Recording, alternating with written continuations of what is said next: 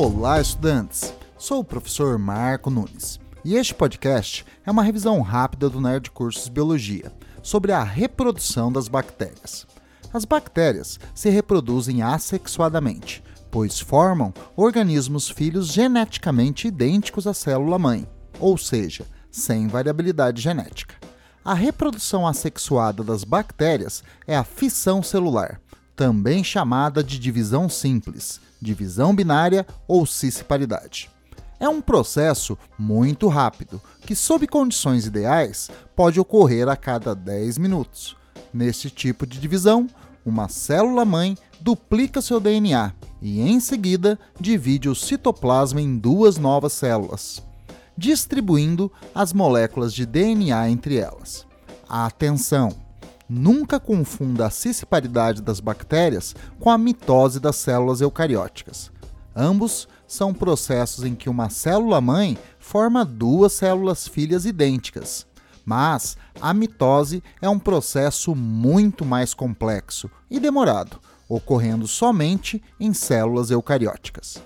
Apesar de realizarem reprodução assexuada, há a possibilidade de ocorrer variabilidade genética em uma população bacteriana, pois pode ocorrer erros na duplicação do material genético, um processo chamado mutação.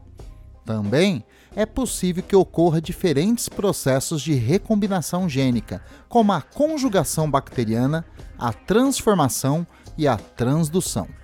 A conjugação bacteriana é um processo em que duas bactérias se unem por pontes citoplasmáticas e trocam plasmídios, aquela pequena molécula de DNA extra que as bactérias possuem no citosol. A transformação é a aquisição de um fragmento de DNA ambiental por uma bactéria. E a transdução é a transferência de fragmentos de DNA de uma bactéria para outra, por intermédio de um vírus bacteriófago. Nos três processos, a aquisição de DNA pode adicionar novos genes ao genoma bacteriano, permitindo a produção de novas proteínas.